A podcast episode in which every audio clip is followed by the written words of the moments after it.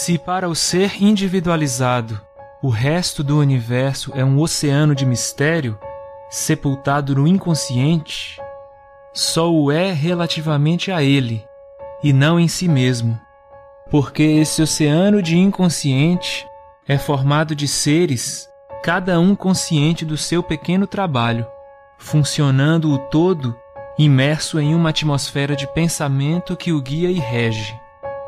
Trecho do capítulo 2 do livro Deus e Universo, de Pietro Baldi.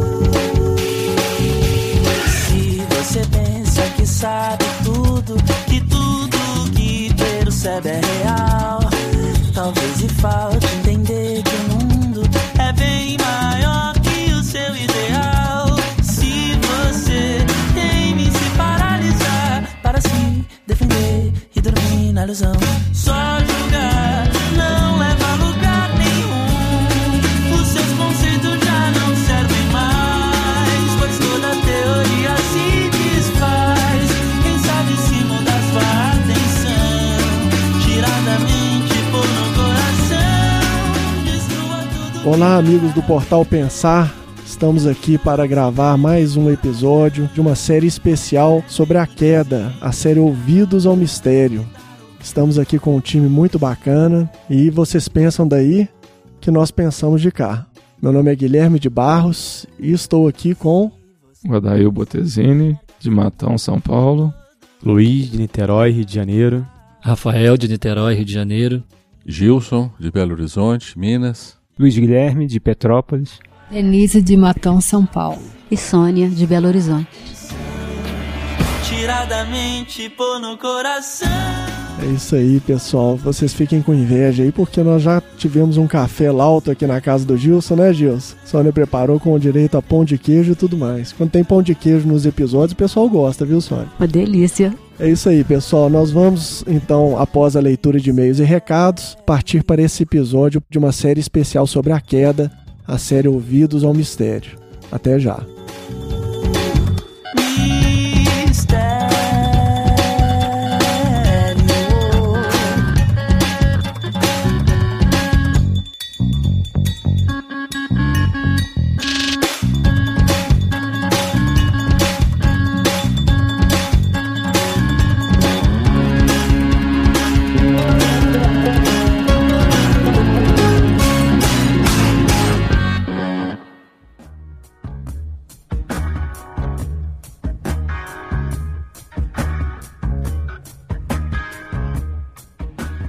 Amigos. Aqui é o Fábio. Tudo bom? Estamos aqui para mais uma leitura de e-mails e recados do Portal Pensar. E o primeiro recadinho que a gente quer ler é da Maninha, que já virou Mainha, a nossa irmã Aila Pinheiro de Andrade. Ela diz assim pra gente, em referência ao Ouvidos ao Mistério, episódio 1. Amei. Ouvi os depoimentos e é isso aí. Mente aberta à verdade e ao diálogo deixo um pensamento para vocês. Para que haja paz, é preciso um diálogo persistente, paciente, forte e inteligente, para o qual nada está perdido. Papa Francisco, A Igreja da Misericórdia, página 97. O outro recado que a gente recebeu foi do Juliano Oliveira Rocha. Ele comentou com Guilherme assim: Ouviu hoje o podcast Ouvidos ao Mistério voltando de uma viagem. Vocês me fizeram uma excelente companhia. Me despertou muito o interesse por esse mistério e vou procurar estudar para acompanhar vocês. Obrigado. E o último que nós gostaríamos de ler aqui para vocês, porque o episódio tá show de bola, veio lá da Adriana Jäger, de Igrejinha, no Rio Grande do Sul. Ela fala assim pra gente. Parabéns, amigos, por suas histórias, por suas reflexões. Adorei cada comentário e muito importante a reflexão trazida quanto ao contrário, que nem sempre quem discorda é o errado ou está fechado. Às vezes somos nós mesmos que estamos e que os outros têm direito e, inclusive, necessidade de suas opiniões. Que há quem não vá concordar conosco e que não há uma necessidade de que todos concordem com a nossa verdade e que o respeito cabe, em qualquer caso, na prática e não somente na teoria, seja com que ser humano for, de forma muito honesta com a gente mesmo.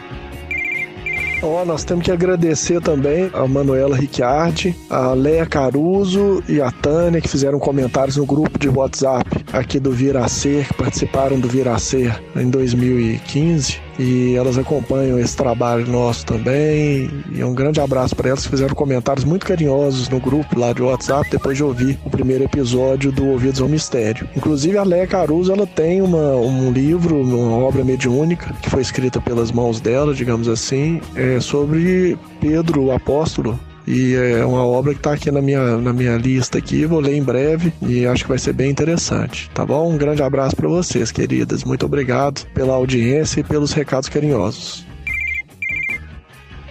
E é isso aí, gente. Vamos ao nosso episódio, deixando aqui o nosso forte abraço a todos vocês que nos acompanham aqui pelo Portal Pensar.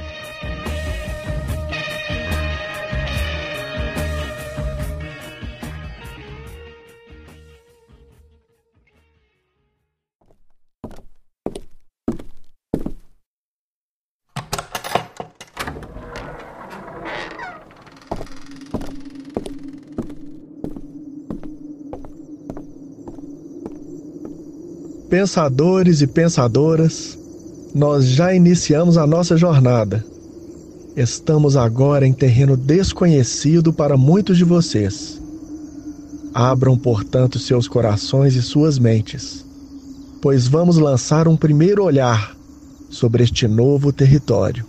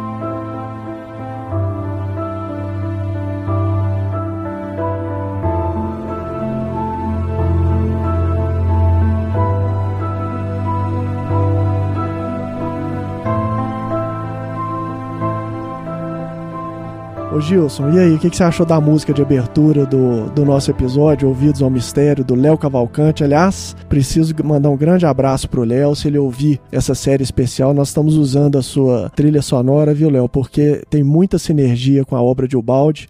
Tava aqui apresentando a música pro Adail, pro Gilson, pra turma, as músicas dos dois CDs do Léo Cavalcante de São Paulo. E curiosamente, a capa de um dos discos é o mesmo símbolo, né, Gilson, da editora Ubaldi, que são os dois triângulos invertidos, né, um no outro. O que, que você achou da música dele, Ouvidos ao Mistério? Gostou? É surpreendente, né? Demonstra para nós que, de fato, o autor está conectado com essas correntes de pensamentos que nós chamamos noures, então ele entrou numa esfera noúrica, bastante condizente com as ideias que nós cultuamos. Fiquei surpreendido com a música e a letra, né? Sobretudo a letra que fala exatamente tudo aquilo que temos aprendido de Ubaldi. Ô Dail, é importante na letra, fala lá que a gente tem que tirar da mente e pôr no coração. O que, que você acha dessa frase aí, para compreender o balde? Você que está estudando o balde aí tem dois anos, né, que você falou, mas o seu movimento é intenso aí nessa divulgação do balde. Já estava até pleiteando no último congresso lá para ser o próximo Matão. Você tá cheio de coragem. Na realidade, tudo aquilo que a gente raciocina, tudo aquilo que a gente leva na razão, você automaticamente provoca um processo de separação. Isso eu gosto, isso eu não gosto, isso é bom, isso é mal. E toda vez que a gente entende e traz o lado do personalismo, dificilmente o coração vai entrar. Que entra o nosso ego, nossa condição existencial de apegados, de egoístas. Então eu acho que a música ela traduz bem a necessidade de colocar realmente no coração. Eu gosto muito de Jesus quando ele diz que não é aquilo que entra pela boca do homem que o envenena, mas sim aquilo que sai, porque aquilo que sai sai do seu coração. Acho perfeita a colocação, né? Tirar da, da razão e colocar no coração um processo de sentimento, um processo de captação intuitiva, como o Gilson disse, na captação das noures, aí entrar numa camada mais elevada, permitir a intuição chegar, né? Deixar um pouco o racional de lado. É isso aí, Odaí. Você sabe que nós vamos primeiro explicar um pouco, no, no aspecto geral, o que, que significa a queda, o que, que é essa teoria de Ubaldi. É, Pietro Baldi, esse filósofo italiano que nós estamos estudando aí já há bastante tempo no, no portal Pensar. A nossa projeção aqui para essa série é em torno de 25 episódios. Então é uma série especial longa, vão ser dois anos de bate-papo sobre o assunto. Está na nossa programação aí de ser em torno de um por mês o lançamento no portal Pensar. Então você está ouvindo só uma introdução somente ao tempo para você não ficar perdido aí, você que está ouvindo sobre a queda. É, o Gilson Freire, que é aqui de Belo Horizonte, tem uma experiência grande com a obra de Ubaldi. A gente sabe que precisa de muitas vidas aí para acessar esse conhecimento, não é, Gilson? Mas você já tem essa experiência, tendo inclusive um livro muito completo lançado, resumo da obra de Ubaldi, chama Arquitetura Cósmica. Então, entrando assim numa pergunta já de cara, Gilson.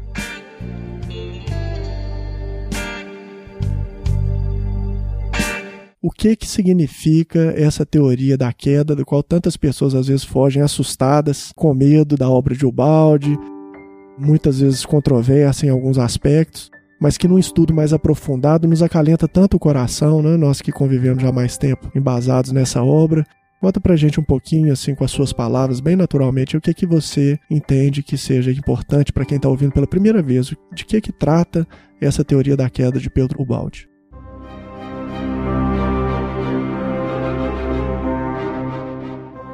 Na verdade, a chamada teoria da queda não é uma ideia nova que surge no mundo. Ela é muito antiga.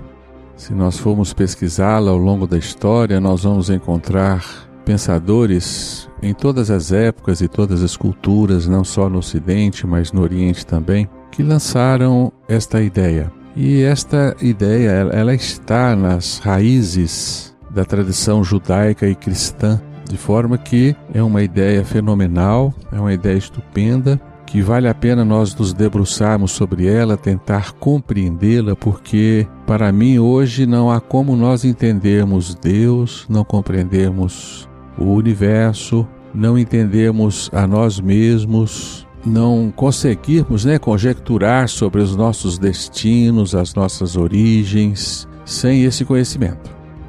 Então nós achamos que ele é fundamental nos dias de hoje para aquele que quer penetrar no conhecimento avançado de Deus, da criação, de forma que vale a pena nós estarmos atentos ao conhecimento da queda. Muitos se assustam, né, quando ouvem por primeira vez queda do espírito, né? Sobretudo o espírita que está enraizado em certos fundamentos que dizem que o espírito é, não retrograda, né? E a queda logo suscita um, um retrocesso. Mas nós pedimos paciência a, a, esse tipo de ouvinte, né? Porque esta ideia ela não pode ser de forma alguma ignorada. Há muitas formas de nós abordarmos a queda, de entendermos o que, que é isso, e nós podemos abordá-la por diversos ângulos e talvez fosse interessante nós aqui nesse instante relatarmos cada um de nós é, como que chegamos nisto, né? Por que chegamos nisto? E quais as impressões que nós tivemos ao ouvirmos por primeira vez este assunto? Porque eu relutei muito em aceitar a ideia da queda. Boa, a ideia é ótima. Como é que foi que você chegou a esse conhecimento, né? Você teve uma formação espírita, não é, Gilson? É, eu nasci num lar espírita e tive uma sólida formação espírita e sempre me gabei de possuir uma fé racional, né, uma fé raciocinada, muito estruturada, né, na codificação kardeciana, de forma que se a vida não tivesse me orientado e me guiado, eu não teria chegado com facilidade à queda. Hoje, por exemplo, né, se eu ouvisse falar sobre a queda, eh, a minha primeira impressão seria rejeitá-la. Mas em 1982, e já faz tanto tempo, né, mais de 30 anos, eu fui para a Argentina estudar homeopatia A minha formação é médica, mas em determinado instante eu resolvi abandonar a medicina convencional e dedicar-me à homeopatia. E ao, ao, me debruçar sobre os estudos da homeopatia e aprofundar até onde possível em todo o conhecimento homeopático, nas suas origens, nos seus conceitos, eu me deparei com uma informação crucial dentro da homeopatia de que o homem, né, ele teria resquícios no seu inconsciente profundo resquício de uma falência espiritual. E essa falência espiritual, ela produzia sintomas no ser humano, dos quais o, ser humano trata-se de se de defender. Isso foi estudado por Hahnemann, fundador da homeopatia. Ele chamou esses, esses resquícios desta queda, dessa falência espiritual, ele chamou isso de psora, uma palavra grega que significa mancha. Ele dizia então que todo ser humano trazia essa mancha na sua alma, sua psora, e essa psora então ela se resumia num trauma espiritual de uma origem profunda do espírito, como se o espírito tivesse sofrendo por ter se apartado da unidade divina, e ele sofre, né, de nostalgia, sofre de uma série de sentimentos de insegurança, de medos, de carências, de sentimentos de desproteção, de culpa, como se ele tivesse participado realmente de uma evasão do reino divino e perdido a perfeição, a qual ele almeja alcançar hoje. Isso era incompatível com o meu conhecimento espírita. Né? Eu rejeitava estas ideias de Hahnemann, essas ideias foram muito bem estudadas por um autor argentino e ele era muito contundente em apresentá-las e demonstrá-las, né? inclusive nas experimentações homeopáticas. E eu me vi então diante de um cruel desafio, ou aceitar aquilo de alguma forma, tentar explicar aquilo que nos parecia inclusive um produto experimental, né? Não, não produto de especulações.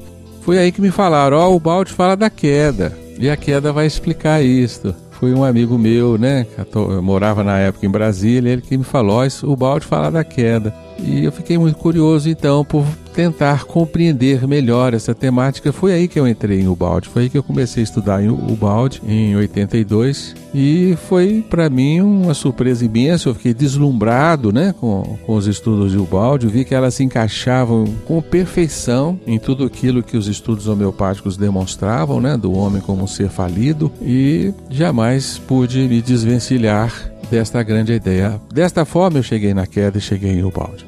Ô Gilson, interessante que você percebeu a queda é, de acordo com a homeopatia. E nós já iniciamos uma pesquisa, já chamamos Julina Maceno, outros amigos que pesquisaram antes de nós os requisitos, informações da queda espalhadas pelo mundo. Então, em mitologias, em filosofias, em religiões. Esse será um dos episódios. Isso. Vai ter um, um episódio especial sobre isso, para a gente fazer um controle universal, uma concordância universal sobre a queda espalhada aí pelo mundo. Então é interessante, seu caminho foi pela homeopatia. E se a gente chamar aqui os ouvintes para conversar que estudaram e compreenderam a queda, existirão vários caminhos por diversas religiões, cristãs ou não, e é interessante trazer esse aspecto, né, para a gente perceber que a espiritualidade espalhou isso pelo continente.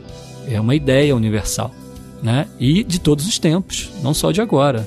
Não é novidade a ideia da queda que o balde traz, só que ele traz revestida, né, da roupagem atual, da ciência, a linguagem moderna, a linguagem né? moderna Exatamente. Eu acredito, viu, Gilson, que fazendo isso, ou seja, se abrindo para esses estudos, você se comportou de fato como nos orientam os codificadores da doutrina espírita, né? Veja aqui o que, que Leon Denis fala no livro O Problema do Ser, do Destino e da Dor.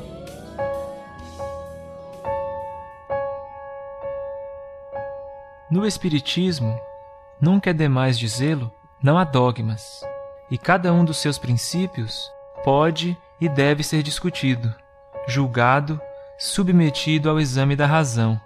Allan Kardec pôs-nos sempre de sobreaviso contra o dogmatismo e o espírito de seita. Recomenda-nos sem cessar, nas suas obras, que não deixemos cristalizar o espiritismo. Não mais dogmas, não mais mistérios. Abramos o entendimento a todos os sopros do espírito. Bebamos em todas as fontes do passado e do presente Digamos que em todas as doutrinas há parcelas da verdade. Nenhuma, porém, a encerra completamente, porque a verdade em sua plenitude, é mais vasta do que o espírito humano.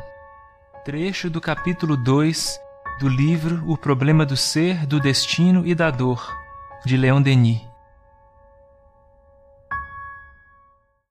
Então isso aí está em total acordo, esse espírito de pesquisa, de curiosidade, é um, um sentimento espírita. Ouvidos ao mistério. De dar ouvidos ao mistério, não é isso? Então é por aí mesmo.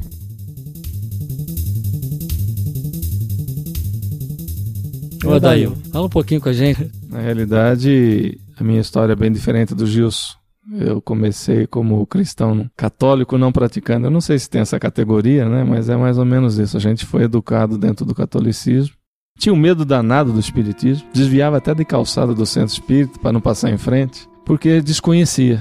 Mas aí a vida vai nos apresentando novas realidades. Né? A partir do momento em que eu e Denise resolvemos tomar uma atitude de conhecer, um mundo novo se abriu.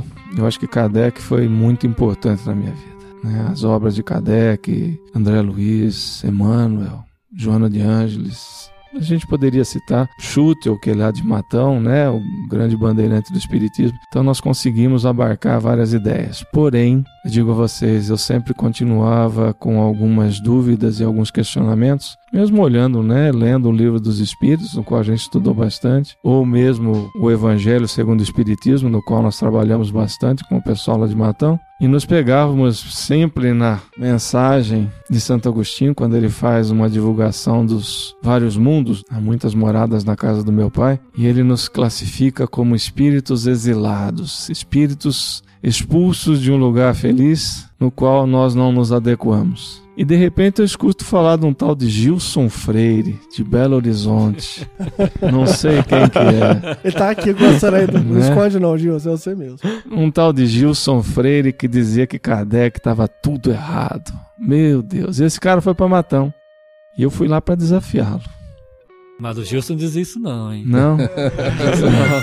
Vamos sair em defesa do Gilson aqui. Eu sou advogado, eu tô aqui né, em defesa do meu amigo. Mas isso, isso, é interessante, porque uma coisa é quando, como as pessoas falam, a outra é como chega aos nossos ouvidos. Né? Sim, ah, isso é importante. Perfeito, perfeito. perfeito. E, e, e, a impressão que muitas pessoas têm quando nos ouvem falar é que nós estamos falando contra, quando na verdade toda a fundamentação Exatamente. nossa é em Kardec. Sim. Né? E o amor claro. que eu conheço que Gilson tem por, por Kardec, a história que ele representa e como é importante esse embasamento até para compreender melhor. Mas é. é tudo que é novo, né? Ele causa um certo espanto. Mas aí Gilson começou a fazer a palestra dele, eu fiquei totalmente desarmado. Né? Ele começa a apresentar com um processo racional. Esse era o Adail de dois ou três anos atrás, bastante racional. Tinha que ter a fé raciocinada, que senão não valia. Tinha que saber por quê, onde e como. Ou seja, eu acredito que Kardec traz para gente esse campo experiencial. Ele viveu isso, né, o processo do positivismo, e a gente abarcou essa ideia também. Só que a ideia da queda ela veio e entrou na vida da gente com uma ferramenta extremamente poderosa e de dar medo e de se questionar e de olhar para você e falar: puxa vida, que grande porcaria que você é, né? Quantas coisas ainda você vai ter que trabalhar honestamente com você mesmo, porque agora você enxerga que esse pai, em primeiro lugar, ele não te abandonou. Em segundo lugar, a situação que você se encontra é em função do seu, vou repetir, do seu equívoco, da sua escolha. Né? Basta ler a pergunta 1009 e vocês vão ver lá. Nós escolhemos chegar aqui. Foi uma livre escolha do exílio. Então, tudo isso me remete a um estudo mais aprofundado. Nós temos um grupo de estudo em Matão que tem dois anos, vai fazer dois anos agora, dia 1 de abril, e é um grupo que está se desenvolvendo bastante. A gente está procurando divulgar, é um trabalho. É uma construção. Só estou no início dela. O Gilson já está bem longe. Por isso que eu venho bebendo na fonte. Isso aí, nós estamos aqui, na verdade, aproveitando a oportunidade do seminário, o balde que acontece duas vezes por ano aqui em Belo Horizonte, há muitos anos, né, Gilson? Já há bastantes anos, né? É. É o 26 sexto. Exatamente. Ele é editado sempre em fevereiro e em agosto, nas prévias do Congresso Nacional Pedro Baldi, que esse ano de 2016, se você tiver em 2032, você já perdeu. Mas se você ainda estiver em 2016 antes de agosto, talvez você ainda consiga participar lá conosco em Niterói. Estaremos todos do Portal Pensar lá, certamente em Niterói, né, Rafael? É, e o Adail tocou no assunto que eu também tenho, né, formação espírita, né, nasci na, numa família espírita e a gente fala muito de reforma íntima. E para mim, já entrando na segunda pergunta desse episódio, qual a importância de se conhecer a queda? Nossa, o processo de reforma íntima que nós fazemos quando conhecemos a queda é impressionante. É a gente se ajoelha em espírito e, meu Pai, me perdoa. Isso dá uma motivação tão grande para a gente seguir nesse processo da vida, nessa evolução dolorosa, que eu digo aqui com todas as palavras, é de suma importância conhecer a queda, porque a reforma interior que a gente faz, a reflexão que a gente faz né, sobre a nossa própria vida, nossa posição no universo, e nós cristãos, nós temos como base o Cristo Jesus. E o mais impressionante que eu descobri na minha vida foi que a queda está completa nas palavras de Jesus e, sobretudo, na salvação que Jesus nos trouxe. Então é de arrepiar. É impressionante quando a gente se depara com essa realidade que mexe muito. É interessante, Rafa, você falando, porque muda totalmente a sua ideia, a sua percepção, quando você vê que na verdade você não está simplesmente evoluindo, não é isso? Porque a gente acha que a gente está simplesmente evoluindo, aprendendo, quando na verdade a gente precisa, quando a gente se depara com a queda, precisa de qualquer jeito retornar esse reino exilado. Então, faz com que a gente apresse essa reforma íntima, que a gente corra atrás disso de uma maneira mais intensa. É, nós vamos ter um dos episódios, nós vamos tocar bastante nesse tema especificamente dos motivos e das razões práticas que motivariam um, um neófito a estudar, visitar a obra de Ubaldi. Porque a gente não basta só a questão do conhecimento, é a utilidade prática desse conhecimento nos importa muito, né, Por Rafael? isso que a gente está aqui. Porque nós tivemos primeiro a experiência pessoal da utilidade desse conhecimento. Então eu acho que dá para listar aí tranquilamente mais de 20 tópicos, diferentes uns dos outros, mas interconectados da utilidade prática da obra de Ubaldi na família, na convivência familiar, na convivência com o outro, na convivência com a sociedade, na prática das diversas disciplinas que a sociedade humana já desenvolveu, da psicologia, da pedagogia, das engenharias. Né? Então tem um, um, N fatores, N elementos que nos, nos estimaria levar a vocês que estão ouvindo aí para que vocês possam ver os desdobramentos que essa obra pode trazer no campo da economia, no campo da vida, dos desafios, né, de vencer os próprios vícios, do enfrentamento com o mal e com as trevas que existem em nós e no mundo, né, no desenvolvimento de virtudes que nós buscamos tão aguerridamente né, a partir do momento que a gente estuda a doutrina espírita. Então, o resultado prático, né, Gilson, é muito, Guilherme, muito grande. Né? É, a gente está enfeitando o pavão. e a queda? Vamos falar da O queda. que, que é então, isso, Gilson? Que mexe tanto com a É, então gente, vamos. motiva tanto a gente.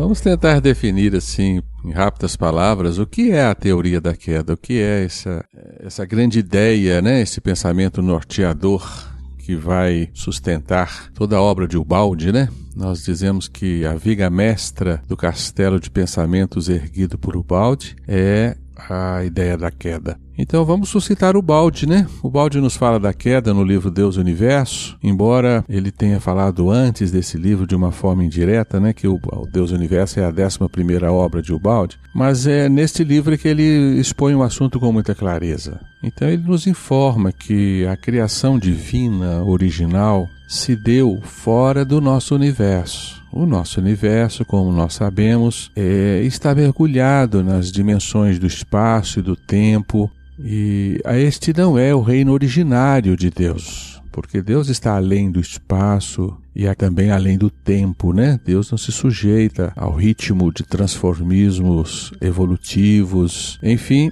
o balde nos propõe que a criação de Deus tenha se dado fora do tempo, além do espaço, num outro domínio, numa outra região além do nosso universo, que nós aprendemos a chamar de absoluto, que é o campo divino, onde Deus se expressa em plenitude e onde ele poderia criar, retirando de sua própria substância. Então, Balde diz que a criação se deu neste domínio, muito além do nosso universo. A criação original teria se dado aí e que Deus teria criado espíritos feitos de sua própria substância, portanto, é, entidades conscientes de si próprias, criadas como deuses também. Mas a, a criação estava subordinada a dois fundamentos que o Balde nos fala, né? O amor e a liberdade. Então, todos os seres criados fora do tempo, numa criação, então, que você não pode dizer que existiu, porque ela existe, né? Fora do tempo, é, parte dos espíritos escolheram viver sob o domínio do amor, parte dos espíritos negaram essa vivência de amor, porque havia liberdade de se negar. Então, parte desses espíritos, que seria uma parte do infinito, porque a criação teria sido infinita, parte desses espíritos então se retiraram desta realidade do absoluto e formaram o nosso universo, o universo do espaço-tempo, da matéria, da energia. Então, o nosso universo seria uma criação secundária, não seria a criação ordinária de Deus. Isso é muito impactante para nós, né? Então, a base de formação do nosso universo teria sido uma espécie de um, de um motim, de uma revolta, simbolizada na queda dos anjos, na desobediência de Adão e Eva, e em várias outras simbologias né, da, dos, dos mitos. A do filho pródigo, nesse sentido, é muito significativa, né, ah, Gilson? Com certeza, o filho que pede a sua herança, né? Mas a gente observa que a, a origem desse processo foi uma intenção de expansão os eu menores, os eu sou menores, filhos do eu sou maior, tiveram a intenção de se transformar em eu sou maiores. E diz o balde que esta intenção abalou os fundamentos da criação e parte então dos espíritos sofreram um processo de contração dimensional que nós chamamos de queda a palavra não é muito própria, porque queda nos, nos diz respeito a, a, uma caída de um lugar mais alto para o mais baixo, mas não é, é uma contração dimensional. E o produto dessa contração dimensional foi a formação da matéria, com todos os seus atributos, e o estabelecimento de um universo que nasce em oposição ao universo original divino. Um universo que nasce do caos, da desordem, onde impera o atrito, né? e os seres começam vivendo intensamente o egoísmo, gerando então um mundo de atritos, um mundo de violência, um mundo de barbáries, né? que representam os mundos primitivos do qual viemos, viemos desse regime que não pode ser divino, né? Então, isso é uma ideia extraordinária que vai falar que nós vivemos numa realidade anômala, que não é o universo originário de Deus, não é a casa paterna, que nós estaríamos então exilados deste plano original de origem, né? Esse plano de origem. Mas o importante é entender que por livre escolha, Gilson. Por livre escolha. Por liberdade. É, e muitas vezes diz assim, ah, mas eu não lembro disso, eu não tenho registro disso. Claro que tem, esses registros estão no nosso inconsciente profundo. Uhum. A gente não tem uma memória superficial, né? Para nossa defesa. Para nossa, é, para nossa defesa, exato. Mas isso está registrado dentro de nós, está nos nossos arquétipos. É, o, o, universo da psicologia, inclusive, que vai entrar também nas nossas discussões, ele revela esses elementos escondidos na nossa personalidade bélica, né? Que você narrou muito bem com sentimentos de culpa, separatista, né? Então nós, nós temos esses traços e, e com ao longo dessa série, ô Gilson, a nossa ideia é deslindar isso para o público, para os ouvintes, para que as pessoas tornem é, criem olhos para observar, né, Adail? É. A realidade. Ah, agora eu entendi por que disso, por que daquilo. Porque eu acho que, como você citou, Guilherme, eu acho que a parábola do filho pródigo é a nossa história. Não tem o que tirar dela. Né? Nós saímos de um local onde era tudo bem, que até o filho pródigo, quando está comendo a lavagem do porco, se lembra que na casa do pai, até o servo comia melhor do que ele. E ele toma uma decisão e volta para a casa do pai. E a meio do caminho, esse filho encontra o pai. Mas o que me, ch me chama a atenção nessa parábola é, é, a palavra dele, né? Pai, pequei contra ti e contra os céus. Não sou digno de entrar em sua morada, mas dizei uma palavra. E ele diz: Esse filho estava morto e hoje está vivo. E Emmanuel nos diz claramente que nós estamos a meio do caminho. Esse meio do caminho é quando nós conseguimos enxergar novamente, pelo menos na penumbra, a imagem do nosso Pai.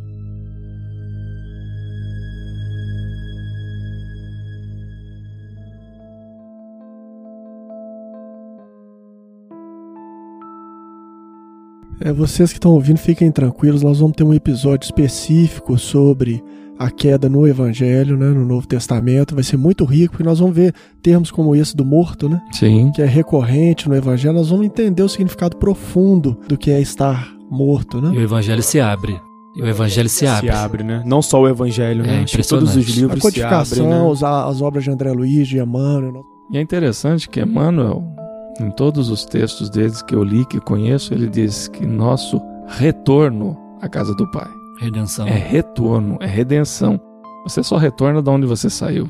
É, Você sabe, até um beijo aí pra, pra irmãzinha, viu? Irmã Aila, querida, que nós gravamos um, um episódio Verdade. bacana com ela sobre o livro A Lei de Deus. E irmã Aila uma vez perguntou no Facebook lá, ela perguntou assim, o que que vem a ser essa tal de ressurreição eterna que o Emmanuel fala? Aí o pessoal começou a escorregar, o Adail, igual o quiabo ali. Então um responde uma coisa, o outro outra. pra cá, pra lá. E ela que tem olhos, né, muito treinados, ela percebeu imediatamente na obra de Emmanuel a recorrência desses termos, né? Ressurreição gloriosa, vida Ressurreição eterna. gloriosa, exatamente. A gente tem um trechinho que o Adeu já comentou da questão 1009, que é do Lamenais, que eu acho que vale a pena ler. Bem no finalzinho, último parágrafo.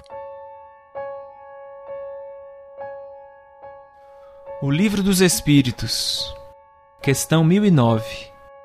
Pobres ovelhas desgarradas, aprendei a ver aproximar-se de vós o bom pastor, que longe de vos banir para todo sempre de sua presença, vem pessoalmente ao vosso encontro, para vos reconduzir ao aprisco.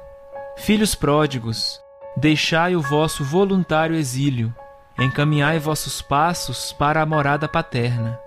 O Pai vos estende os braços e está sempre pronto a festejar o vosso regresso ao seio da família. Lamené. É isso aí, gente. Enquanto vocês estão pensando aí, que eu sei que a cabecinha de vocês está funcionando, isso não está tratando do exílio planetário, exílio de capela para cá, ou de Sirius para capela, não, não. Isso aí está falando desse exílio, não é, Gilson? De um plano divino, totalmente fora desse universo que está em constante transformação e destruição, e reformulação e reunificação. Ele está tratando aqui do, do- de um exílio voluntário de, do, daquilo que o Balde chama de sistema. É, a queda planetária nada mais é do que uma repetição em escala menor de um grande fenômeno maior que está na origem do nosso universo. Mas então, quando nós lemos o balde e balde começa a nos falar da queda, nós começamos a nos lembrar de diversas informações que nos chegam de muitas partes do conhecimento humano, né? E começamos a entender então que esta ideia é uma ideia fenomenal, ela rebanha o criacionismo, o evolucionismo e ela se acomoda perfeitamente nas, nas descobertas da ciência moderna, né? Que falam que o nosso universo veio de uma outra realidade. Ela vem de um produto de condensação de forças que se precipitaram para explodir e formar o nosso universo. Isso vai então se conjugando, essas ideias vão se costurando e nós vamos resgatando então a tradição judaica, o Velho Testamento, a Gênesis mosaica, o Evangelho de Jesus, a cosmologia moderna, né? E juntamos criacionismo com espiritismo, ou com evolucionismo, né? Todas as escolas espiritualistas e evolucionistas agora se completam com a ideia criacionista, de forma que é uma síntese estupenda para o conhecimento humano, porque nós jun- juntamos todas as culturas, todas as ideias, Ocidente com Oriente, catolicismo com espiritismo. É fantástico, né? É realmente fantástico, é algo que nos falta mesmo, né? Para compreendermos a nós mesmos, entendermos o nosso universo, por que ele existe, a que que ele se destina, né? Nós estamos voltando para casa, voltando para nossa condição de origem, que é a condição divina em que fomos criados. Portanto, é bacana essa ideia, essa ideia me transformou como transforma todo aquele que a aceita, né? E nós então compreendemos que vivemos numa realidade anômala.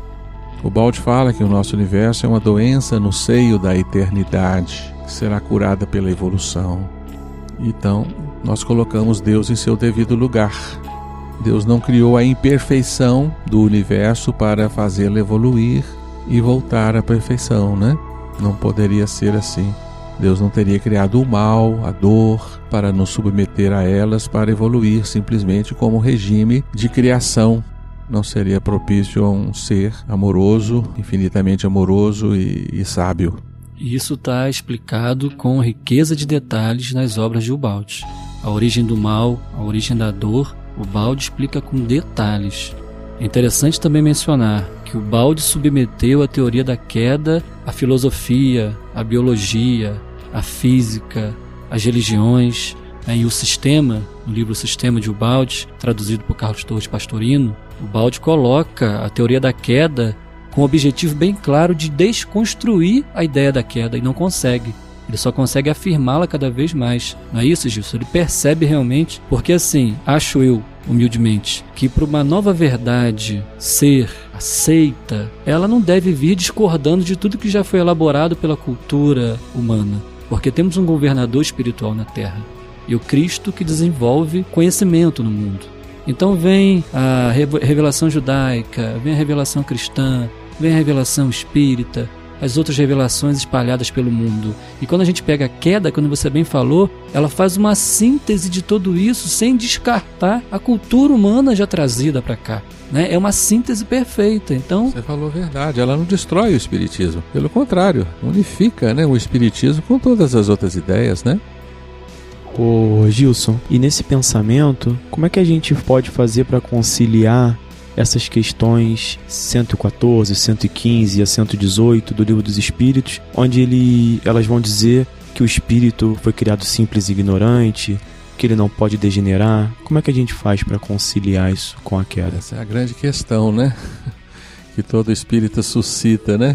Então nós estamos compreendendo isso de uma forma um pouco diferente. Isso é verdade, mas nós entendemos hoje que o espírito se tornou simples e ignorante em, em decorrência da sua contração. Ele contraiu-se ao se inserir no átomo, né? na, na, na matéria. Ele sofreu uma contração da consciência. E exatamente por isso que ele agora almeja a dilatação da sua consciência. A evolução é um processo de dilatação de consciência, porque ela foi contraída. Deus não faria isso conosco, né? Não nos criaria como essência pura e nos vestiria de pedra e nos tornaria ignorantes. Né? Então, isso é verdade do ponto de vista da evolução. A evolução começa no, no ponto de simplicidade e ignorância do ser. Mas o ser não pode ter sido criado assim, ele se fez assim, ele se tornou assim. Assim ele se precipitou e gerou o universo, espaço, tempo e a matéria. Aí sim ele é simples e ignorante. Aí sim justifica ele ter que sofrer, ter que lutar no, no labor do tempo, em milhões e milhões de anos, para se desprender dessa condição, para reaprender. Então, na verdade, ele se tornou simples e ignorante. Ô Gilson, vale ressaltar aqui também, mais uma vez aqui, a gente aproveitando para revelar um pouco dessa série, viu, Dail? É, o Luiz fez uma pergunta e nós convidamos vocês já a partir do primeiro episódio dessa série especial Ouvidos ao Mistério sobre a queda na obra de Ubaldi nós convidamos todos vocês a enviarem suas perguntas por todos os canais que o Portal Pensar tem. Se você tem contato pessoal com algum dos membros do portal, pelo Facebook, você envia suas perguntas pelo WhatsApp, enfim. E nós teremos é, dois episódios, pelo menos, que vão ter o nome de Não Caia na Dúvida. A gente já é caído, né? Ainda vai cair na dúvida.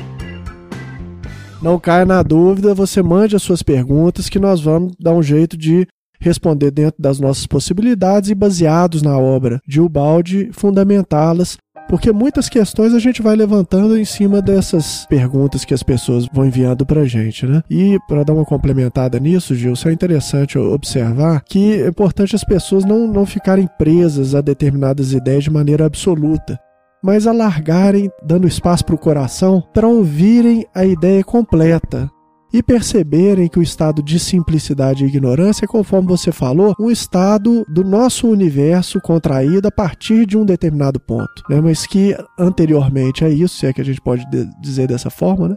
porque não havia tempo, o espírito ele tinha uma condição completamente diferente que a gente também vai poder perceber. E a questão da, da, da, contração, que muitas vezes é ponto de objeção, muitas vezes de espíritas e de outros amigos, nós percebemos a contração constantemente no nosso universo, né? Sim. É, o próprio nascimento, a reencarnação, Sim. é um processo de contração violento da consciência, né? É um processo sério se a gente analisar. Eu acho que esse ciclo de vida nosso aqui, até porque a gente vive num, num mundo de expiações e provas, ele é extremamente determinístico. Eu sou obrigado a reencarnar e sou obrigado a desencarnar. Deterministicamente, fatalmente. Quer dizer, dentro dessa trajetória, nós temos que começar a entender que contraria tudo aquilo que a gente aprende na introdução do Livro dos Espíritos. Deus é soberanamente bom e justo. Deus é eterno. Deus é imaterial. Só que, no mesmos evangelhos, nós entendemos que Deus nos cria a sua imagem e semelhança. Né? Eu acho que é interessante a gente olhar para esse lado. E eu chamo sempre atenção nas palestras que eu faço com relação a isso. Gente, não é essa imagem e semelhança que vocês estão vendo aqui encarnado, não. Porque Deus é espírito. É. A gente É. inverteu isso, né? Daí. Nós invertemos. Inverteu. Nós invertemos. Deus a nossa imagem e Isso, é, semelhança. segura na mão de Deus e vai. É tipo assim, né? Nós antropomorfizamos Deus. Então eu tenho uma necessidade de criar Deus no concreto. Quando na realidade, enquanto eu não me libertar da matéria, e é esse o fundamento da doutrina espírita, é nos libertar da matéria. E a gente se apega cada vez mais à matéria. É, Evangelho segundo o Espiritismo, o Espírito Lázaro afirma: precisamos agora ajudar o homem a libertar-se da matéria. Eu acho que é categórico isso pra gente poder entender. Que pai, em sã consciência, colocaria seu filho preso no átomo e depois diria pra ele: Filho, vem pra mim que eu te amo. Mas é isso mesmo, a, a questão da, da contração muitas vezes ah, se defende, falando, não, mas quando o espírito reencarna, ele não perde o patrimônio. E igualmente, na queda do sistema, né, Gilson? Não se Nós não perdeu. perdeu, não perdeu nada, não perdeu o nosso patrimônio. Na verdade, é esse patrimônio que nos sustenta, né? Que é nós vamos falar disso depois do Deus imanente, Deus A transcendente, né? divindade é em Mas nós, ficou em né? estado de latência. Ah, isso é um ponto interessante, Gilson, para a gente é, entender a questão da contração, dessa contração dimensional, que é a questão de Deus estar pleno e presente no sistema e na contração de se tornar um potencial escondido que tem que ser deslindado e descoberto a cada passo, né? O Deus imanente, né, que caiu com a criatura, né? Mas antes de prosseguir, eu gostaria de continuar a resposta aqui do, do Felipe, o espírito criado simples e ignorante, porque a questão 621 do Livro dos Espíritos parece contrariar ou contradizer esta tão famosa afirmativa, né, do Livro dos Espíritos, de que fomos criados simples e ignorantes. A questão 621, ela diz assim: Kardec pergunta: onde está escrito a lei de Deus? Os espíritos respondem: na consciência. E Kardec insiste: visto que o homem traz em sua consciência a lei de Deus, que necessidade havia ele de ser ela revelada? E os espíritos afirmam: ele a esquecera e desprezara, quis então Deus lhe fosse ela lembrada. Ora, se nós sabíamos, conhecíamos a lei de Deus, nós não éramos ignorantes. E nós não estamos aprendendo a lei de Deus por primeira vez.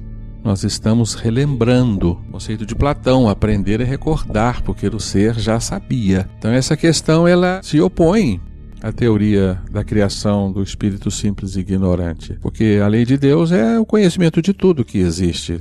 Quão profundo foi esse esquecimento, né, Gilson? Pois é. E esse desprezo. E agora com esforço a gente tem que relembrá-la e aprendê-la de novo. E tanto que a lei, ela, ela não, não nos inibe de sofrer pela ignorância. Não é verdade?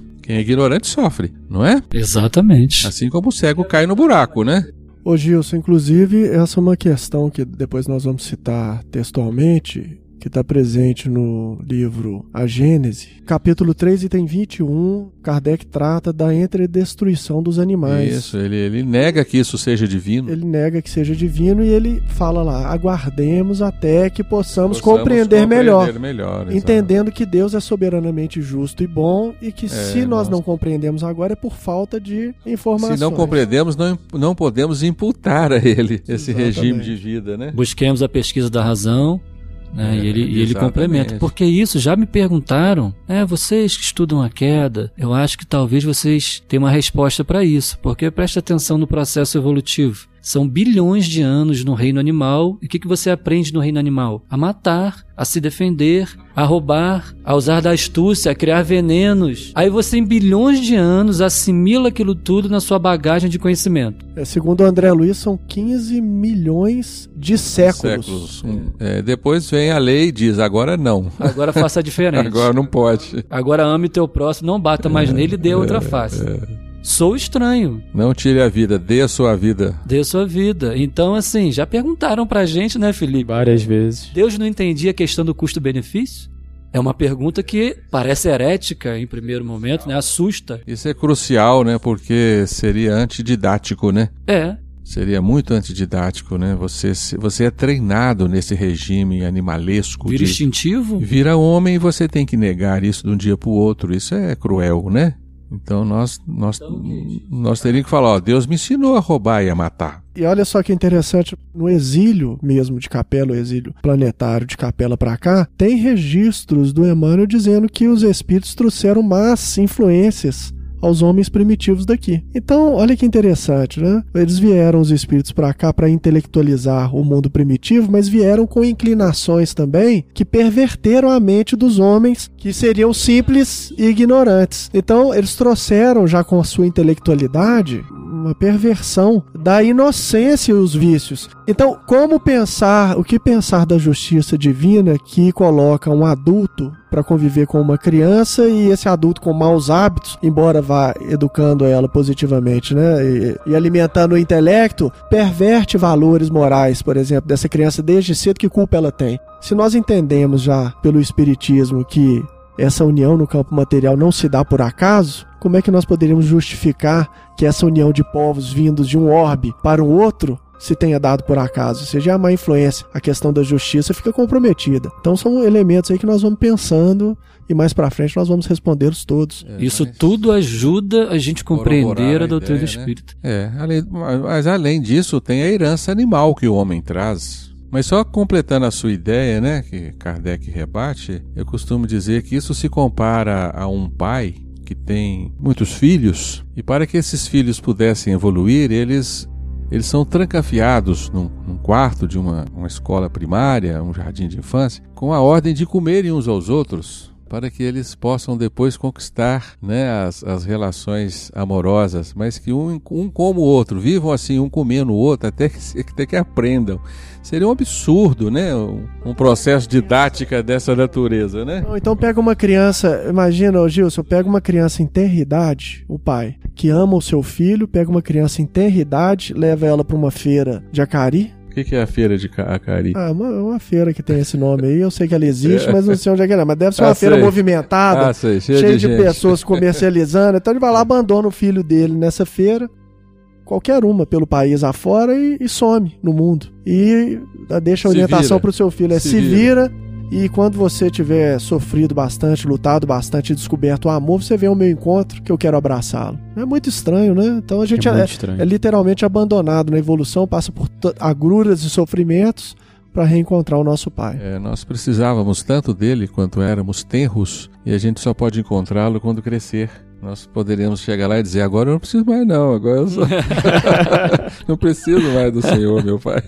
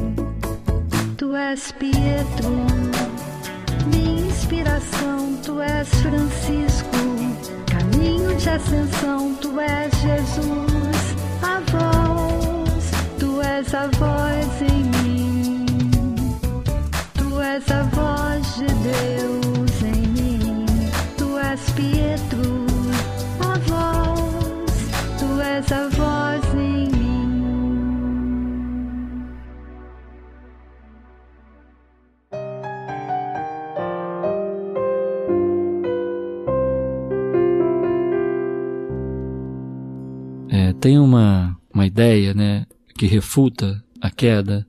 A ideia do espiritismo que o espírito não retrograda, não degenera, né? E muitos refutam a ideia da queda por isso, por acharem que esse processo involutivo não pode acontecer porque o espírito não degenera nem retrograda, certo?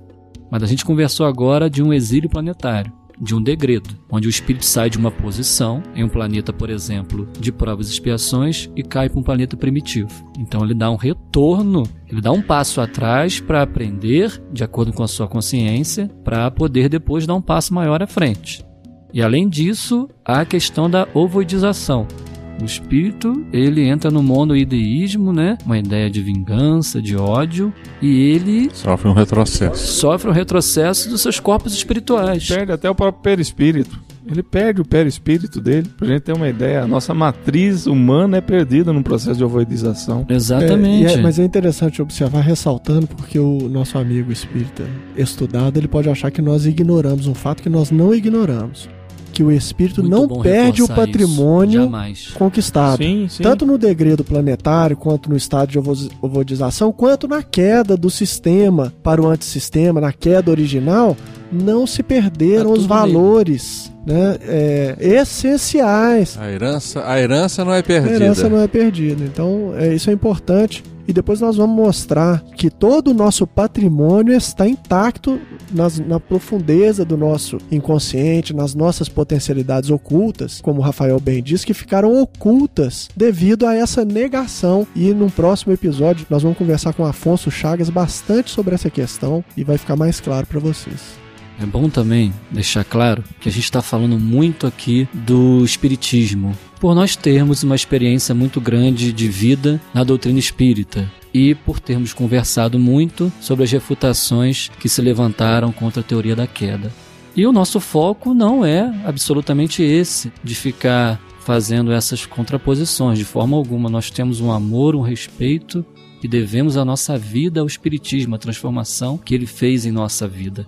Porque eu estou me colocando na posição que eu tinha lá atrás, antes de conhecer a queda, se eu tivesse ouvindo esse podcast agora. Então dá-se a ideia Porra. que não é de ah, eu estou indo contrário ao espiritismo, eu estou afrontando o espiritismo. Jamais, não é isso. A gente preza a liberdade de consciência que Kardec nos ensinou, né?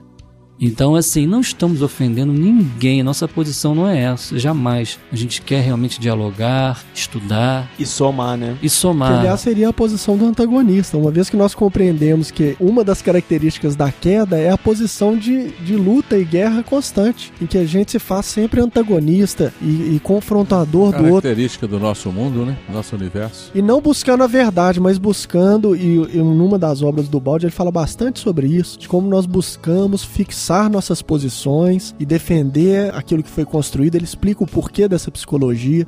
Nós vamos conversar bastante sobre isso com o irmã Ilha, né? que é o discurso dele com o Telhar de Chardin, em que ele fala bastante sobre esse tema e isso também vai ser trabalhado. E, e a nossa posição, a nossa postura aqui que a gente está buscando ter é aquela de Kardec no diálogo com o crítico no livro que é o Espiritismo né? Até que a gente vai estudar um episódio até próprio para isso, né? É aquela onde Kardec dialoga, busca esgotar a fundo o assunto a ser criticado, né?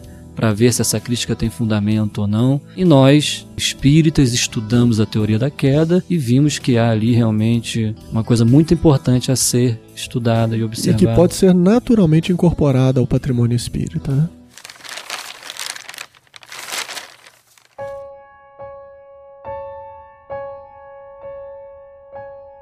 O Espiritismo, já o dissemos, não dogmatiza. Não é uma seita nem uma ortodoxia, é uma filosofia viva, patente a todos os espíritos livres e que progride por evolução. Não faz imposições de ordem alguma, propõe, e o que propõe apoia-se em fatos de experiência e provas morais. Não exclui nenhuma das outras crenças mas se eleva acima delas e abraça-as numa fórmula mais vasta, numa expressão mais elevada e extensa da verdade. Trecho do capítulo 2 do livro O Problema do Ser, do Destino e da Dor, de Leon Denis.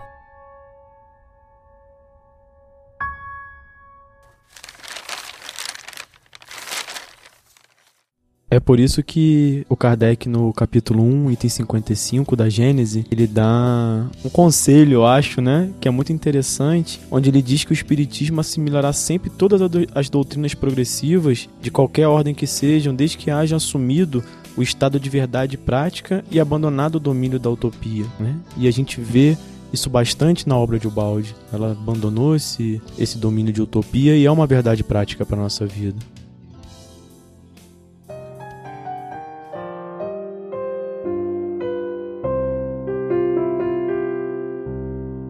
Eu gostaria de continuar na, na questão do, do Rafael. A queda foi um retrocesso e ela é incompatível com o que Kardec nos, nos ensinou. É, eu gostaria só de ponderar que nós observamos que o retrocesso ele é uma defesa, é um, ele ocorre por beneplácito divino. Um espírito rebelde dedicado à maldade, ele é inibido nas suas encarnações posteriores, ele nasce cerceado com a sua liberdade, né? Ele reencarna como alguém incapacitado, né? Um provido de incapacidades físicas e mentais, justamente para que ele não prossiga na sua trajetória de exercícios de maldades. Então, o retrocesso é uma defesa que a lei proporciona ao ser para que ele não continue as suas escaladas de rebeldias e de maldades. E isso então é evidente que, que se passa conosco, né? Qualquer espírito que abusa no exercício do mal, ele é cerceado, ele é limitado, ele sofre uma contenção que nós podemos chamar de um retrocesso. Embora ele não tenha perdido nada do que ele conquistou, é exatamente isso que aconteceu conosco nas quedas planetárias, na primeira grande queda, e nós observamos ao ler o livro dos Espíritos que quando Kardec propõe aos Espíritos, né, essa questão do retrocesso, observa-se nitidamente que Kardec e os Espíritos estavam se referindo exatamente à metempsicose.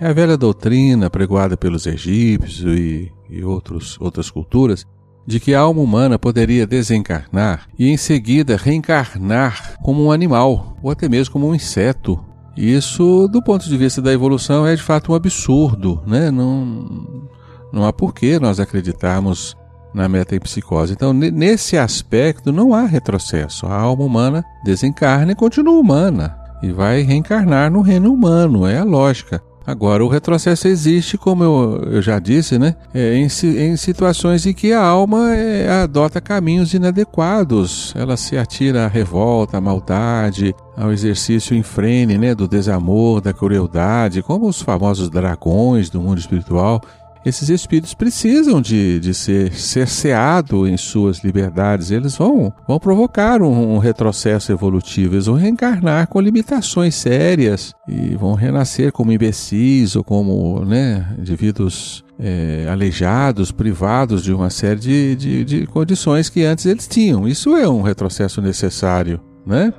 E Gilson, que, que, você acha com relação até à própria condição planetária na qual a gente vive, né? Se a gente analisar a vida aqui no Brasil é uma coisa, se a gente analisar os nossos irmãos na África Negra é bem diferente, é outra coisa. São filhos do mesmo pai, do mesmo pai soberanamente bom e justo, porém, diante de condições extremamente diferentes, provocando realmente situações de muito constrangimento pelo próprio determinismo causado pela lei de causa e efeito, tão estudada pelos espíritos, né? A, informação que às vezes a gente tem do, do plano espiritual é que esses irmãos que nascem na África Negra hoje são os mesmos irmãos arianos, os nossos alemães da Segunda Guerra Mundial, que hoje repercutem, né, no seu perispírito toda a dificuldade, tudo aquilo de mal que foi causado aos povos no planeta da guerra, né, da raça ariana, do povo puro. E hoje eles acabam reencarnando dentro de um planeta de provas e expiações, como é natural, porém numa condição bem mais difícil do que tinha. Né? Eu vejo muito bem essa, esse processo de, de retorno, né, do espírito nesse sentido aqui no nosso próprio planeta. E o caso do ovoide, né, que é tão patente, como Sim. vocês já mencionaram, e muitos falam assim, ah, isso é uma regressão da forma. Não, a forma é, é, ela obedece aos impulsos do espírito, a forma não é isolada do espírito. Então, se houve um retrocesso da forma, é porque foi induzida pelo espírito, não é? De forma que essa questão tem que ser tratada de uma forma diferente, não pode ser interpretada ao pé da letra. O espírito não retrocede, pronto. Você pode quebrar o pau, pode pintar e bordar, pode soltar bomba atômica, destruir milhares de pessoas, você não vai retroceder jamais, não vai perder nada que você conquistou. Isso é um absurdo, né? Esse retrocesso, então, tem que ser entendido de forma diferente. Ele não serve para negar a tese da queda em absoluto. Porque você mesmo explicou, né? A queda não pressupõe perdas. Isso aí. Pressupõe o nosso acesso ao potencial com que fomos criados. Seria injusto se um espírito intenta contra si mesmo e ele não sofrer uma ideia de dar um passo atrás para ele aprender a caminhar para frente. Se a gente falar de lei de justiça, seria injusto o pai passar a mão na cabeça. Não, você pode É. fazer qualquer coisa, porque você não degenera e não retrograda. Ele não retrograda de reinos, pela metempsicose. É. Então é assim, é um passo atrás pro próprio espírito aprender com o erro para depois ele voltar a caminhar. Então ele próprio se pune. E se o pai tirasse essa punição que ele dá para ele mesmo, ele não aprenderia com a pedagogia divina. Então é questão de justiça. E qualquer vidente, qualquer vidente que vê um ovoide, meu filho, é uma coisa triste, dolorosa. É uma degeneração da forma imensa. É uma coisa, né? É uma tristeza, gente. Então é assim, se você vê a gente, né? Um espírito com uma forma normal como a gente conhece. Depois você vê um espírito degradado na sua forma como um ovoide, meu Deus, gente. Ô Rafael, e isso é impactante demais para as pessoas que tomam contato pela primeira vez com essa ideia. E é importante tranquilizar o coração, porque por trás dessa grande realidade, dolorosa realidade, há um amor muito grande. É um amor de Deus por nós muito grande. Mas se nós temos em vista essa triste realidade da ovoidização do espírito no plano humano, qual não foi o impulso de revolta e de negação para impulsionar o espírito ao átomo? Então, do átomo ao arcanjo, diz lá no livro dos Espíritos, né? Questão 540 do Livro dos Espíritos. Então, como foi grande a negação e a obstinação do espírito em apartar-se da criação original, em desejar utilizar o seu patrimônio, né, a sua herança, como diz lá no Filho Pródigo, né? Dá aqui a minha parte da herança, porque eu quero ir para reinos distantes. Né? E o espírito vai para reinos distantes, o filho, né? E esses reinos distantes são os reinos da matéria, né? Se a gente pensar, nós vamos É. falar muito sobre isso, sobre a significação da árvore do bem e do mal no centro do É. paraíso, né? No centro de toda a criação, Deus falou: olha, você pode tudo. Mas o meu conselho para você é o seguinte, meu jovem: da árvore do bem e do mal, não prove. Uhum. Dessa árvore não come. O que, que significa isso? A anteposição do desejo do filho aos desígnios do pai, ou seja, a vontade do pai. Quando a minha vontade é me dar aqui a minha parte da herança, porque eu quero fazer o meu universo do meu jeito. Ele tem essa liberdade. E ele tem essa liberdade, essa potencialidade. No dia que dela comeres, morrerás. Morrerás. Então, essa, essa árvore do bem e do mal é lançou- nos lançou no dualismo em que nós vivemos, né? Que é nos apartarmos da vontade da guiança de Deus, que é a perfeita harmonia do sistema. E por que que chama sistema? E por que que o símbolo da criação no judaísmo é uma árvore, um organismo? E por que que nós temos uma sensação de que estamos isolados do todo, sendo que nada vive isoladamente? Ou seja, só no nosso organismo, se nós fizermos um mergulho, né, Dayon? Quantos trilhões de células, de átomos, é um universo infinito para baixo, para dentro e para fora da mesma maneira. Então, o balde tem lá a lei das unidades coletivas, mostrando que tudo está interconectado. No entanto, no nosso universo, para vocês verem como ele é exótico, pessoal. Nós temos a sensação de que estamos separados uns dos outros. O universo às avessas do universo divino. Exatamente. É uma, uma ilusão persistente. Nós vamos conversar muito sobre isso para nós percebermos que todo o nosso ponto de vista é o da, dos seres quedados. Então, nós atribuímos valor muitas vezes a essa teoria já partindo do ponto de vista invertido, de quem está em queda. Então, na- com isso, nós cometemos muitos erros. Por exemplo, um deles é a questão da justiça de Deus, de ah, não, nós somos criados simples e ignorantes para que nós mereçamos, né, através da evolução, o patrimônio que nós vamos receber. Gente, isso é de um absurdo tremendo. Esse é o raciocínio nosso de que nós percebemos a nossa pequenez quando o outro ele não, ele só vai ganhar se ele tiver um mérito, se ele fizer alguma coisa. Será que Deus se comporta assim conosco? Ou será que Deus dá com a gratuidade exigindo, entre aspas, somente a reciprocidade, não para ele?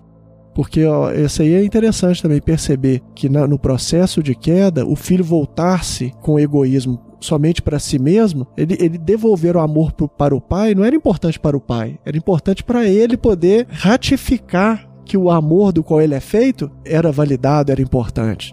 se negar a observar isso já foi em si uma grande derrota para o espírito e daí se originou todo um afastamento que nós vamos perceber ao longo do, dos nossos episódios.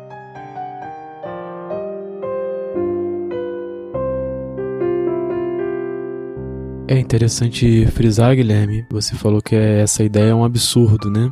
É um absurdo hoje, mas talvez naquela época em que foi escrita fazia algum sentido para aquelas pessoas, porque como a gente comentou agora há pouco, as ideias são progressistas, elas evoluem, então é legal a gente ver dessa forma para que não fique o ouvinte achando que a gente acha que o que disse foi absurdo, né? Não, acho que não foi esse o ponto que... É, não, porque a, a defesa que tá na, na, doutrina espírita em relação a isso, ela é relativa Exatamente. a um determinado enfoque, não absoluta.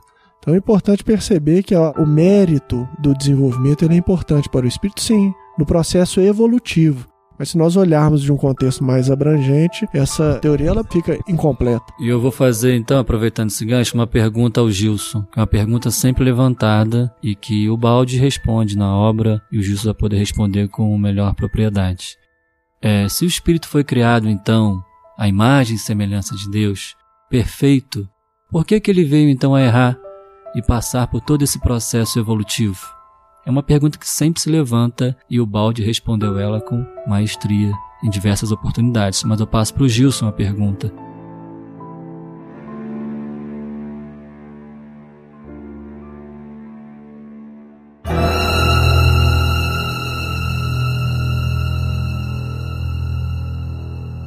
Essa pergunta é a primeira que aparece, né? Se fomos criados então como deuses também e perfeitos, por que a possibilidade da queda? A possibilidade da queda ela estava inserida no contexto da liberdade. Os seres não foram criados como autômatos, né? Deus não queria a criação de espíritos autômatos que aceitassem a sua ordem por uma imposição. Havia necessidade de uma livre adesão e nessa possibilidade de livre adesão é que se insere a queda, porque se isso não fosse possível, o ser não seria livre. Então, uma vez que ele foi criado com a liberdade de escolha, ele poderia escolher, mas ele não poderia também saber das consequências da sua escolha, porque senão a sua escolha não seria livre. Não é isso? Então, aí estava inserida a possibilidade da queda como um atributo da perfeição também.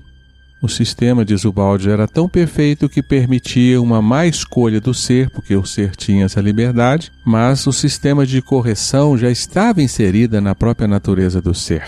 Então, aqueles que, que escolheram o mal, optaram por experimentar do fruto do bem e do mal, vivenciar o ego, o egoísmo né, intenso e a negação do amor, aqueles que, como nós todos, né, que vivemos nesse universo, fizemos essa opção, é, estávamos fadados à, à, à, correção, que é a evolução, né? E vamos retornar no mesmo ponto. Então, diz o balde com muita propriedade que, de fato, a, a criação divina original, ela não estava terminada até que o ser respondesse sim. Enquanto ele não responde o sim, a criação não está terminada. Para aqueles que responderam sim, a criação dele terminou. Ele se insere no sistema que Deus propõe e vive como Deus inserido no, no, universo divino, né? De uma coisa que não sabemos como é. É, não sabemos. O sistema como é que acontece para quem ficou. Vocês não sabem. Por que, que todo mundo me inclui nesse grupo? Né? ah, desculpa. Falar, você sabe. É, daí eu e você, viu, Adail? Eu fico quieto. É isso mesmo. Então a perfeição do sistema estava justamente nessa possibilidade do erro, e o erro como uma consequência direta da, da liberdade. Né? Nós somos criados sob o regime da liberdade, nós tínhamos essa autonomia. Então Deus nos deu essa liberdade, e isso é um critério de perfeição. É. Então nós teve, como nós negamos, então nós vamos passar por um desmoronamento e uma reconstrução e vamos retornar a Deus no ponto em que estávamos. Aí a necessidade do processo evolutivo. Exato. Passando é. pelo mal, pela dor. É, e vamos né, voltar. Pelos reinos. Mas que fique bem entendido isso. Nós vamos voltar no, no, no, no mesmo instante em que Deus pergunta: E aí, meu filho, você aceita o meu convite? Falta a gente dizer é. sim. E depois da gente passar por todo esse processo que para nós representa bilhões de anos, aos olhos de Deus, isso é um átimo da eternidade. É tanto que tem uma, uma, uma concepção oriental, né, de uma alegoria que fala que o espírito mergulhou a, a cabeça numa talha de água. Não sei se você já Não, ouviu não, essa. não. É que, é, que é, é uma metáfora para esse nosso Ah, universo. muito boa, né? É como que o espírito mergulhou o rosto em uma talha d'água, olhou lá e, Isso aí. tir- e saiu. Quando voltou pro sistema, foi rápido. Voltou pro assim. sistema, foi Porque rápido. não existe né? o tempo. Não existe o tempo, exatamente. É, tempo é É, é importante frisar que isso está ao nosso alcance aqui e agora, né? Alguns, eventualmente, conseguem fazer grandes evoluções num período de tempo muito curto, né? E eu acho que o simbolismo disso está na questão do batismo, de aceitar o Cristo como Salvador. Toda essa simbologia que tem tanta força para tantos cristãos, ela ela está trazendo no seu bojo essa questão de aceitar que o Evangelho é o roteiro definitivo para a libertação das tramas do Até antissistema, de né? Emmanuel fala que Jesus em linha reta, né? Deus. Fez o seu Exatamente. processo É evolutivo. bom você lembrar do Cristo, que eu acho que ele deve fazer parte de toda a conversa que foi realizada aqui. Até pra gente poder entender o papel dele. Ele não é aquele que veio pagar os nossos pecados. Acho que é um grande equívoco. Equívoco do egoísta, né? Aquele que tem alguém para pagar por ele. Eu acho que o Cristo é a luz.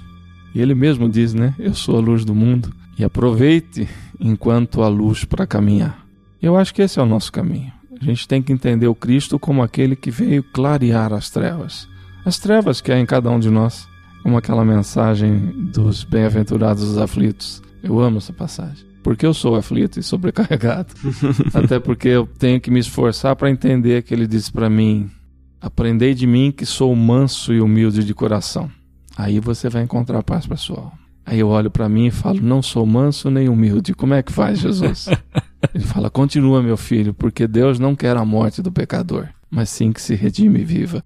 Eu acho que é fundamental esse caminho. A palavra do Cristo ela tem que estar na nossa mente, porque ele é realmente, ele é o redentor, ele que vem nos trazer a redenção. E o evangelho é o código de redenção universal, segundo o Não tenho a Emmanuel. menor né? dúvida disso. Tenho a menor dúvida. É, vocês falaram muito bem. Nós podemos rejeitar a teoria da queda, podemos achar que ela é inconcebível com a tese espírita, mas o grande norteador desta teoria é o Evangelho. Então não, não temos a menor dúvida de que ela coincide com o Evangelho, ela resgata a essência do Evangelho, resgata a missão do Cristo entre nós, ela explica os diálogos do Cristo, né? O Cristo que veio não para julgar o mundo, mas salvar o mundo Perfeito. Salvar o que estava perdido. Ninguém sobe aos céus sem que de lá tenha descido. Vim para que sejais um com o Pai, como eu sou um com o Pai, né? Sejais perfeito como perfeito o nosso Pai. Ou seja, a essência do Evangelho é a queda. Se nós negarmos a queda, vamos negar o Evangelho. É Jesus falando, né? Ora, eu estive com vocês e vocês não viram ao Pai, pois eu falo que quem viu a mim viu ao Pai. Como é que se explica isso, né? Sem uma, uma dimensão de unidade, né? O monismo, inclusive, que nós vamos vai ser tema do nosso próximo episódio, é ele é constante no No Evangelho, o Evangelho. tempo inteiro compreender e dar um salto do monoteísmo ao monismo é muito importante também, né, Gilson? Exatamente. Então, o que nos, nos surpreende muito no balde é, de fato, ele resgatar para nós a essência do Evangelho sem negar o evolucionismo, sem negar a reencarnação, sem negar todas as teses espíritas que são concordantes, né? Então ele faz o resgate, ele ele, ele para mim o balde ele junta catolicismo e espiritismo. Isso é fantástico. E todas as doutrinas que acompanham essas duas grandes ideias, né? Todos os espiritualismos e todas as doutrinas cristãs ficam, ficam exatamente coerentes, ficam unidas pela tese de Ubaldi. E o, e o Evangelho, como diz o Adail, né? Ele ressalta e Jesus ressurge para nós como uma figura extraordinária né, na história humana. Isso é bacana e isso é indispensável. Do contrário, o evangelho vai ficar amputado, o evangelho vai ficar deformado, porque a visão evolucionista deforma o evangelho, tira o sentido do, do, do resgate, da salvação, né? Como o Rafa brinca numa palestra, o Pietro colocou tudo no mesmo balde, né? É bacana isso. E eu mostro um desenho, um balde assim, desenhado, né? Você E tá ali a, espertinho, Eu só quero aproveitar, a essa é muito bacana. espírita. Essa piada tinha que ser minha, ela é ótima. É, não, tá bom.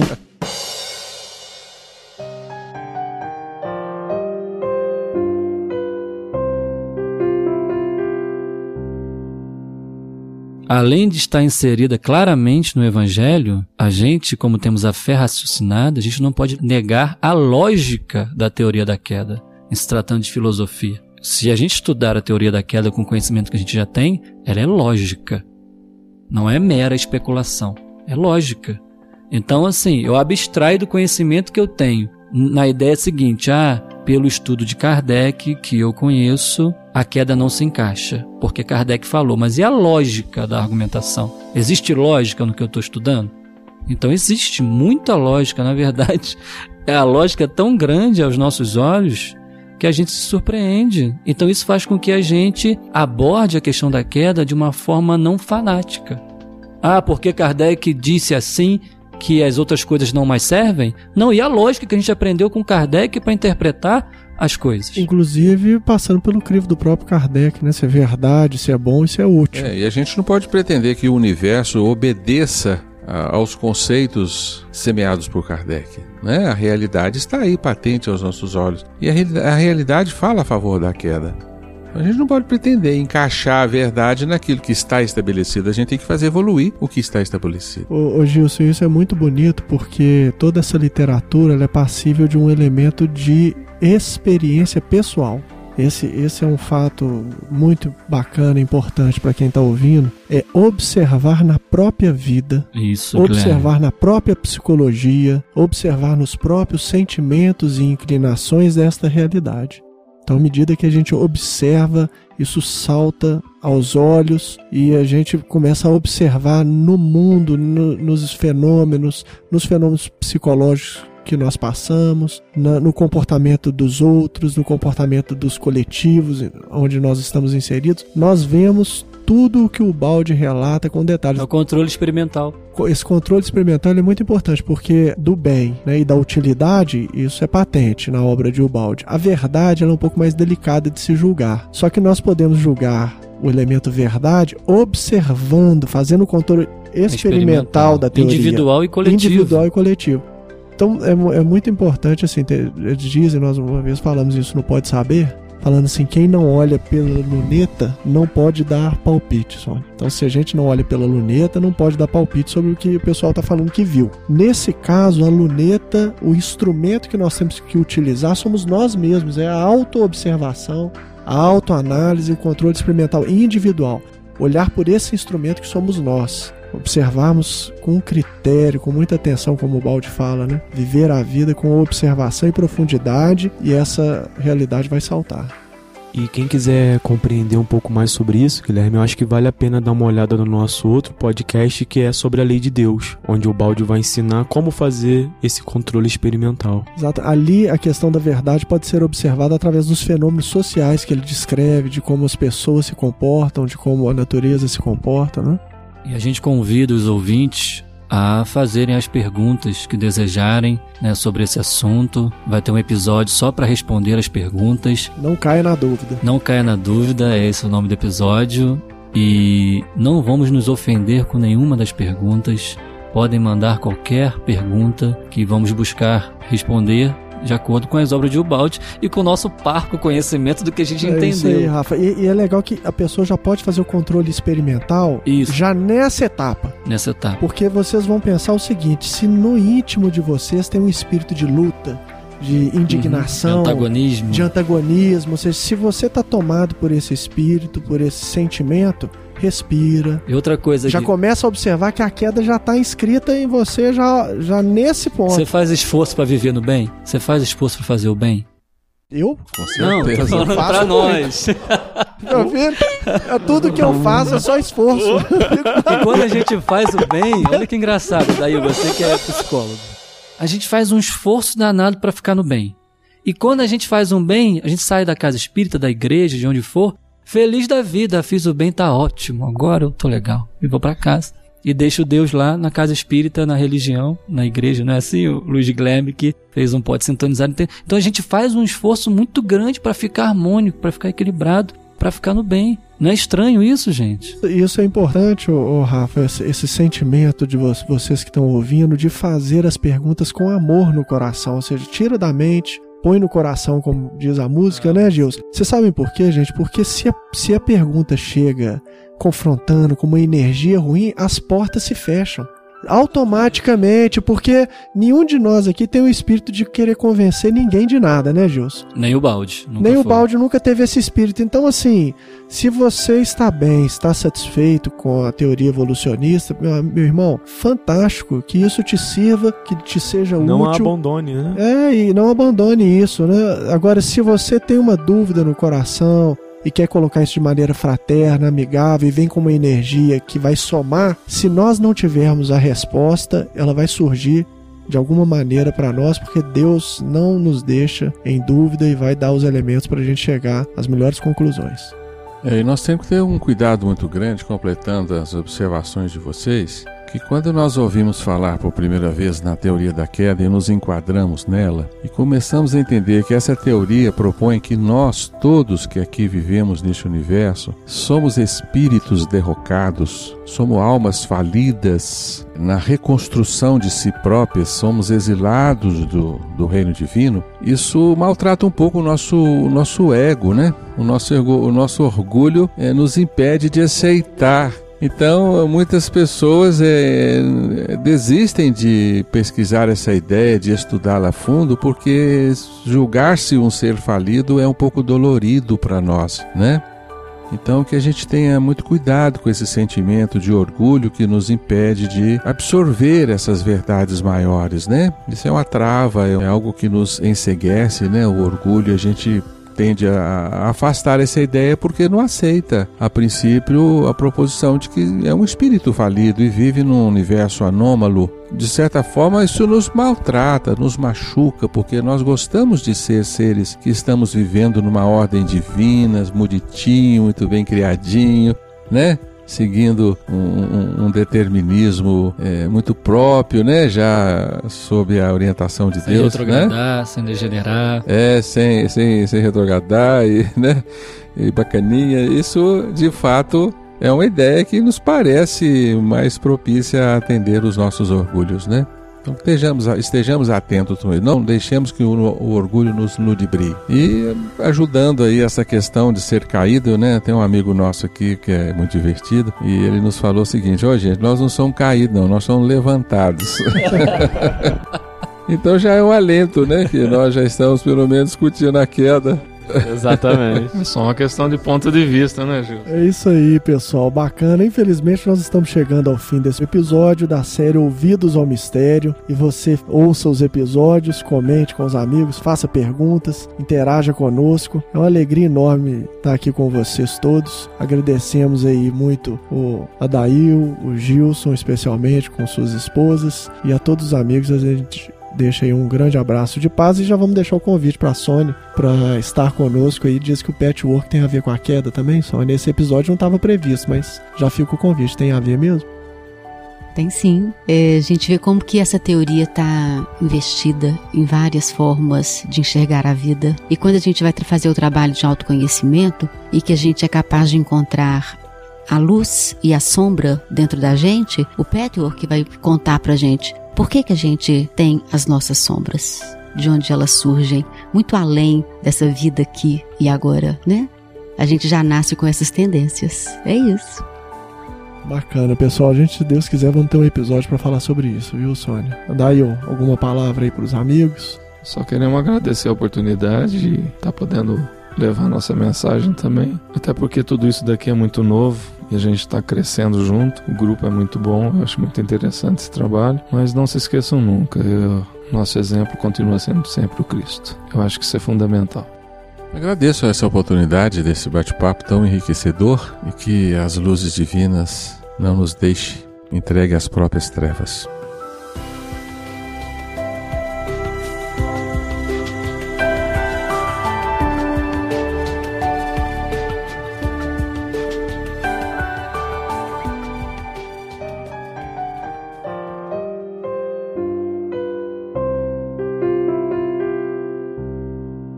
Nós vamos falar agora um pouquinho aqui para vocês sobre a série Ouvidos ao Mistério. Temos muitos temas ainda pela frente e nós vamos dar a vocês agora um pequeno panorama sobre essa série, sobre os episódios que nós teremos programados. Vão ser em torno de 24 episódios. Nós já gravamos também com o Afonso Chagas sobre monismo, que é um conceito muito importante da obra de Ubaldi.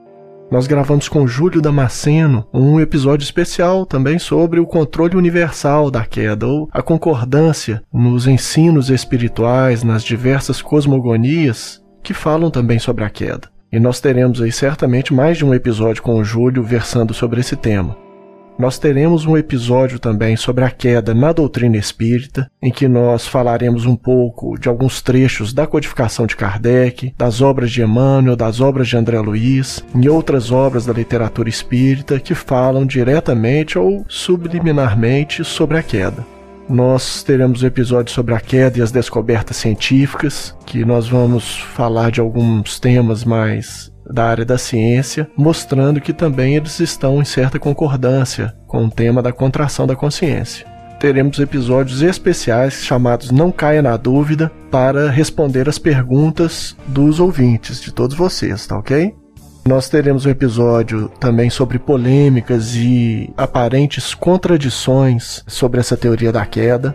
Nós teremos um episódio sobre Pastorino e o Balde, também sobre as obras do médium Gilson Freire, que escreveu uma trilogia que fala bastante sobre a queda, sobretudo no terceiro volume, que é a trilogia do Ícaro Redimido. Então vocês já podem adquirir esses livros e irem adiantando a leitura, porque nós teremos com o Gilson um episódio sobre essa trilogia e também talvez um sobre o livro Arquitetura Cósmica, que é um livro bem volumoso que resume a teoria da queda.